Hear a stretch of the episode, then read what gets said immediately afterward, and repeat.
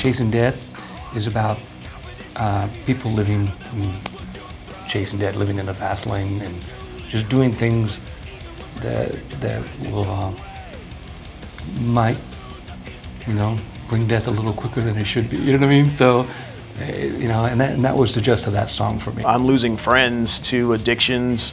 I'm losing friends to, you know, a lot of things you don't expect. And then when it starts happening, it pisses you off. And it was kind of me venting about it. Um, I lost my guitar tech, was it been three years now? A good eight, nine year guitar tech. And I didn't think I'd ever need another guitar tech. He was my guy. And out of the blue, died in his sleep. And um, that's basically what Chasing Death is about. It's it's talking about it. I'm sure people are in my shoes that have that same kind of thing. You know, some of your friends, you know, they need help. Some of them you don't.